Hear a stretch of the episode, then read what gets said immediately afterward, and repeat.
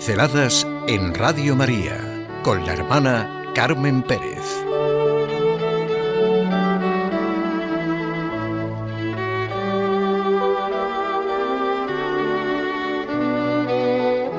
La Iglesia no podía ser huérfana de madre. Esa ha sido precisamente la manera de redimirnos Dios Creador y Padre. El Verbo se hizo carne en María por obra del Espíritu Santo y habitó entre nosotros. María fue iglesia naciente, y en ella fue la madre, y para siempre es ya la madre de la iglesia. La maternidad de María es manifestación de la inmensa humanidad de Dios. Todo surge de un libre acto de amor de Dios vivo. Mi historia, nuestra historia, la historia humana, al par que divina, es historia de salvación. Y qué buen hijo, ¿Qué hijo que se siente querido, mirado, seguido, no llama, no suplica, no pide a su madre? Eso hacemos los católicos con nuestra Madre María. Llamar, suplicar, invocar, pedir. Y de esta necesidad han surgido y siguen surgiendo miles y miles de advocaciones. Las advocaciones siguen surgiendo desde los hijos ante sus necesidades y la realidad del diario vivir. Salud, dolor, remedio, angustia, alegría, fe, esperanza, luz, socorro. Como decíamos un día, todos los nombres los tiene ella. Rocío ha sido la que ha querido esta pincelada. Sentir de manera especial la advocación Nuestra Señora de la Paz. Se veneran muchísimos santuarios, iglesias y catedrales. Por ejemplo, en la Catedral de Nuestra Señora de la Paz, en Honolulu, la capital de las Islas Hawái. Es la patrona de la diócesis de Honolulu. Su fiesta se celebra en Hawái como en casi todo el mundo el 24 de enero. Esta advocación llegó allí originaria de Francia con la primera evangelización. Nuestra Señora de la Paz es la patrona de la Congregación de los Sagrados Corazones de Jesús y María, orden religiosa fundada por Pedro Codrín en la Navidad de 1800 durante la Revolución Francesa. Fíjense qué momento.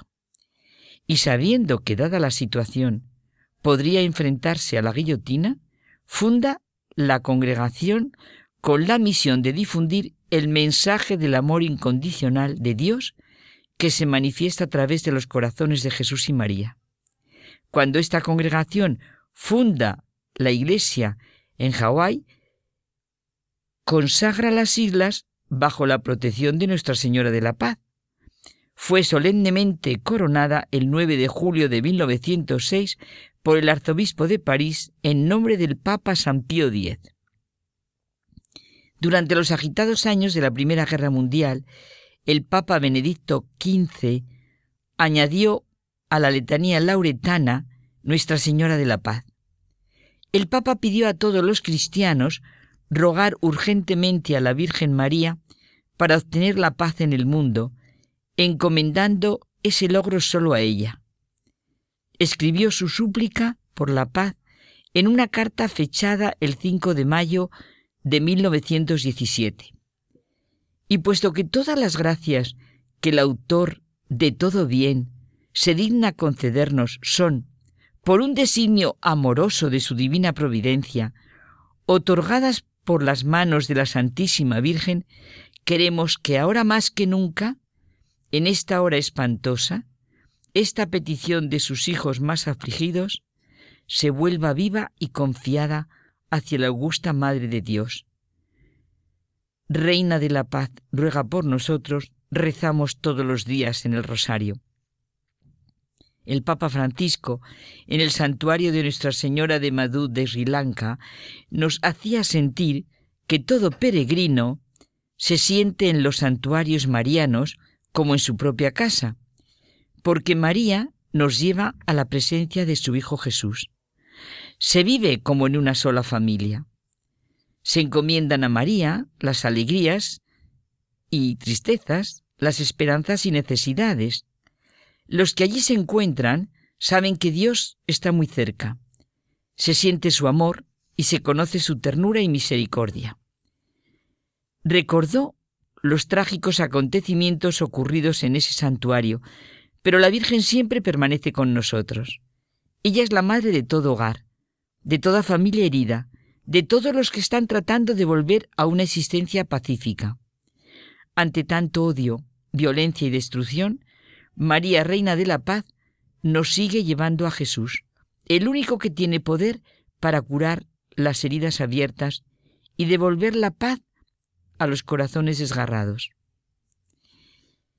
¿Cómo sentimos en estos momentos tan fuertes que estamos viviendo que nuestra vocación a la paz es innata? En cada uno de nosotros el deseo de paz es la aspiración esencial y coincide con el deseo de una vida humana bien vivida. Estamos hechos para la paz, que es un don del Espíritu de Dios. Es una de las bienaventuranzas del Señor. Bienaventurados los que trabajan por la paz, porque ellos serán llamados hijos de Dios. ¿Cómo no contemplar la paz interior de María, la Madre de Jesús, en todos los textos del Evangelio? Ella nos enseña que la paz es un don de Dios que requiere nuestra respuesta humana. Paz porque queremos que se haga su voluntad. Paz en el interior de nosotros mismos, porque somos hijos redimidos y amados de Dios. María guardaba todas estas cosas y las meditaba en su corazón. Paz con los demás y con todo lo creado en el momento más tremendo y duro de dolor y sufrimiento, de soledad y angustia, cuando oye la voz de su Hijo en la cruz.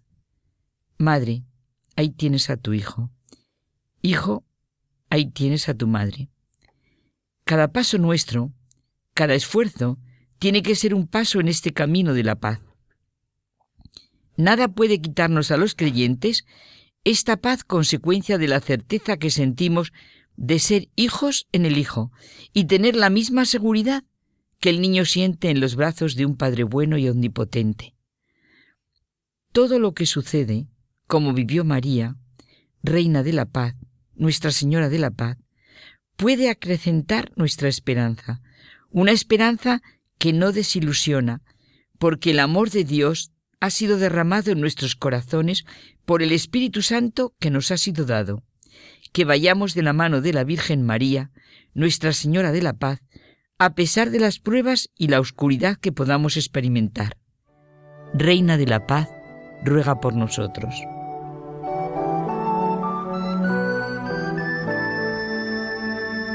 Pinceladas en Radio María con la hermana Carmen Pérez.